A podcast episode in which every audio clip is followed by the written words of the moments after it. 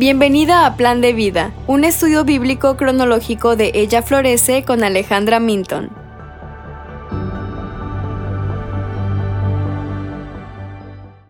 Hoy veremos los capítulos 8 al 11 de Génesis. En Génesis 8 finalmente llegamos al final del diluvio. En el primer versículo, Dios recuerda a Noé, que suele ser una frase de la Biblia que indica que Dios hará algo para cuidar de esa persona. Entonces el viento sopla y las aguas lentamente comienzan a retroceder.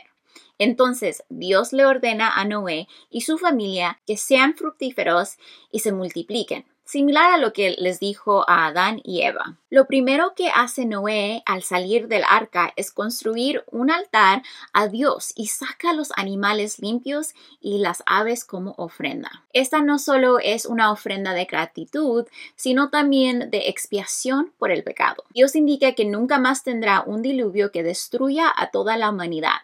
Luego, en el capítulo 9, Dios indica que los humanos ahora pueden comer animales quitándoles la vida, mientras que antes en el jardín estaban comiendo plantas. Dios también indica la gravedad de quitarle la vida a un ser humano, ya que sería punible con la muerte, porque Dios hizo al hombre y matar a una persona es un ataque contra Dios mismo. Luego, Dios procede a hacer un pacto con Noé de que nunca usará un diluvio para destruir la tierra. Puso una señal para el pacto como el arco iris. Lo que se me hace tan interesante acerca de las frases a lo largo del capítulo 9 es que Dios es el encargado de establecer y mantener el pacto. Vemos frases como yo me acordaré, yo hago, refiriéndose a Dios. Es un recordatorio para nosotros de que Dios es fiel a sus promesas y no depende de nosotros para cumplir el pacto porque sabe que no podemos, lo necesitamos a Él. Pero luego todo lo que iba tan bien se vuelve amargo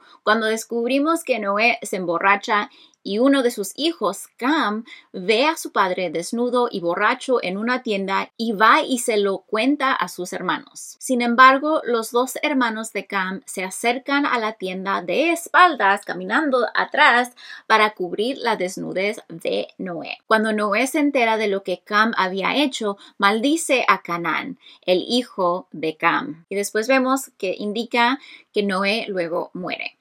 En el capítulo 10 nos encontramos con una genealogía de los descendientes de Noé de sus tres hijos. Vemos los orígenes de muchas naciones que luego desempeñarán un papel en la historia de Israel a lo largo del Antiguo Testamento. Así que no debemos de ignorar las genealogías. En el capítulo 11 llegamos entonces al relato de la Torre de Babel. Aquí toda la humanidad está unida y usando sus recursos para establecer una ciudad que va en contra de lo que Dios desea para ellos, que ellos llenaran la tierra y se multipliquen. Pero ellos no quieren esto.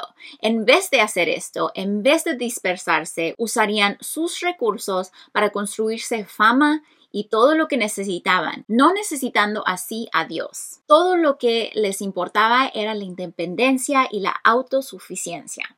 Entonces Dios desciende y confunde su lenguaje para alejarlos de sus malvados planes, para que no todos compartan el mismo idioma y luego esto cumple lo que Dios se había propuesto, dispersar a la gente por todo el mundo. El capítulo termina con una lista de los descendientes de Sem que termina con un nombre familiar, Abraham. Ahora, ¿Cómo apunta esto al Evangelio? En última instancia, vemos que Dios cumple sus promesas.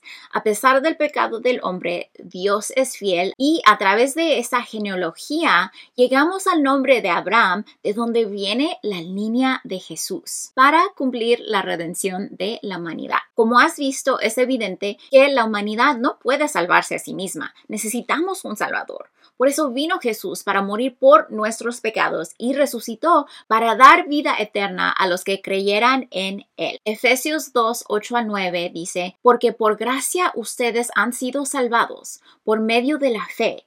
Y esto no procede de ustedes, sino que es don de Dios no por obras para que nadie se gloríe. Aquí hay algunas preguntas para que reflexiones lo que leíste hoy. A lo largo de los capítulos 8 al 11 vemos cómo Dios toma tan en serio el pecado que necesita ser expiado con la muerte de otro. ¿Cómo impacta esto tu, tu entendimiento del pecado? ¿Cómo te informa el relato de la Torre de Babel sobre lo que Dios piensa sobre el pecado de tratar de ser independiente, autosuficiente e ir contra de sus mandamientos? Cómo te ayuda el saber que Dios es fiel a su palabra y sus promesas a enfrentar tu día y los desafíos del día. Y bueno, mañana estaremos observando los capítulos 1 al 3 de Job. Gracias por escuchar.